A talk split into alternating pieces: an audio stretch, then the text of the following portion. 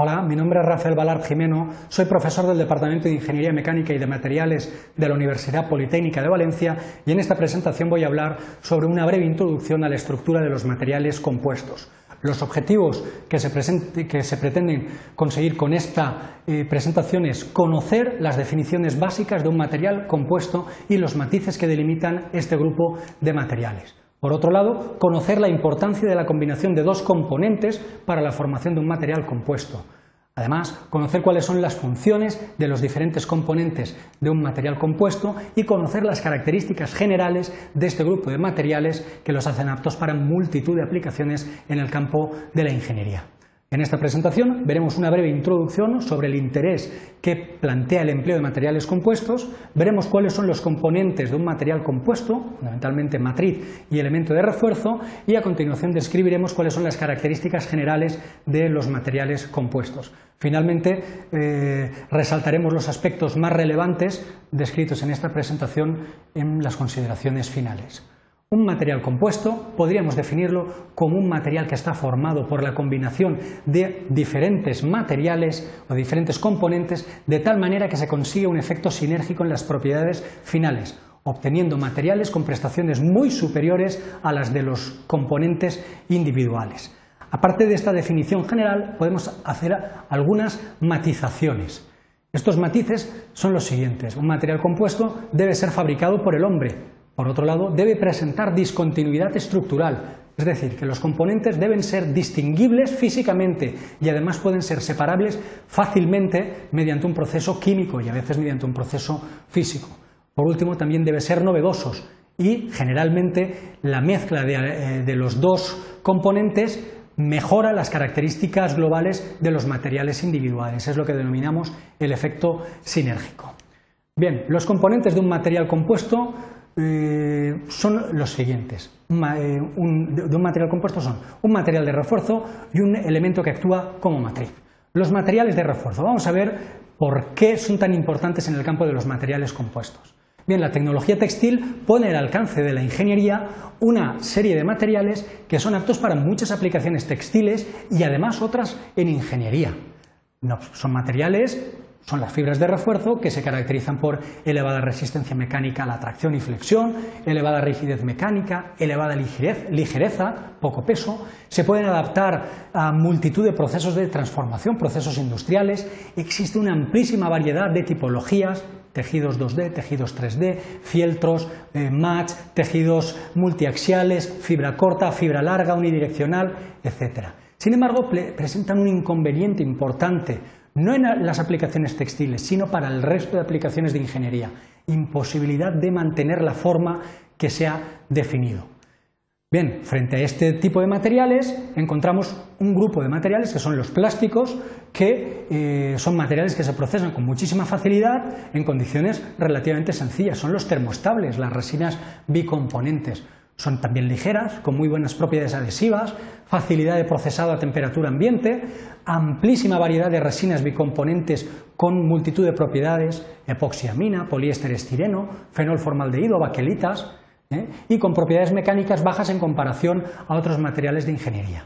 Pues bien, un material compuesto intenta aprovechar las ventajas de los elementos de refuerzo y de las resinas termoestables para conseguir un material con aplicaciones en ingeniería.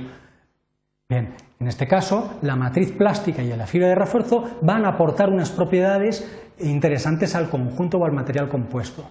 La matriz plástica facilita el procesado de la estructura del material compuesto una vez endurecida, permite mantener la forma de la pieza en el composite. Por otro lado, eh, mantiene siempre las fibras de refuerzo perfectamente alineadas en las direcciones preestablecidas. Y por último, protege a las fibras frente a la acción de los agentes externos.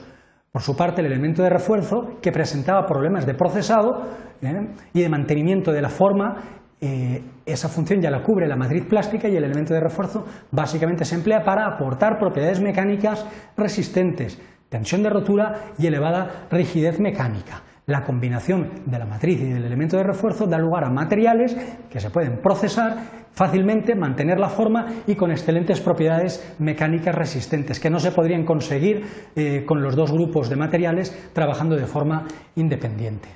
Un material compuesto presenta unas características muy interesantes si los comparamos con otros materiales de ingeniería y por ello se emplean tanto en aplicaciones de ingeniería. Tiene excelente comportamiento, atracción y aflexión, elevada ligereza. Por otro lado, muy buena estabilidad dimensional. Son especialmente resistentes a los agentes químicos y atmosféricos. Por otro lado, también permiten eh, una elevada capacidad de aislamiento térmico, acústico y eléctrico, lo cual aporta propiedades de confort importantes transmiten muy levemente, muy poca, muy poca extensión las vibraciones y también presentan un excelente comportamiento a fatiga.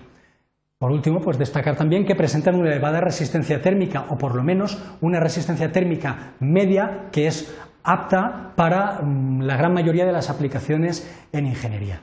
Bien, si inicialmente este tipo de materiales se empleó fundamentalmente en aplicaciones de elevado contenido tecnológico, sector aeronáutico y aeroespacial, pues la evolución de las matrices plásticas y de las fibras de refuerzo ha hecho que en la actualidad dispongamos de materiales compuestos con aplicaciones y uso potencial en muchísimos, en multitud de sectores industriales que abarcan el sector eléctrico electrónico, el sector médico, el sector de la construcción, el sector de la automoción, sector naval, etcétera. En definitiva, que ya no son solamente materiales para aplicaciones tecnológicas, sino que abarcan prácticamente la totalidad de los sectores industriales. Bien, resaltar los aspectos más relevantes, decir que los materiales compuestos se basan en la combinación de dos componentes para conseguir un efecto sinérgico, una matriz plástica y un elemento de refuerzo. La matriz plástica aporta procesabilidad, da coherencia y cohesión al material compuesto, mantiene los refuerzos en las direcciones deseadas una vez endurecido y protege a los, a los refuerzos frente a los agentes externos. El elemento de refuerzo se encarga de aportar propiedades mecánicas, y globalmente obtenemos un material que combina las características de unos y de otros. Son materiales capaces de competir con metales y cerámicos en muchísimas aplicaciones de ingeniería. Se trata de materiales de bajo peso, muy buena estabilidad mecánica y resistencia eh, térmica, muy buenas propiedades eh, mecánicas, incluso altas temperaturas y sobre todo facilidad de procesado y adaptabilidad a los procesos de transformación convencionales, con lo cual tenemos materiales con muchas posibilidades en el campo de la ingeniería. Eso es todo, muchísimas gracias.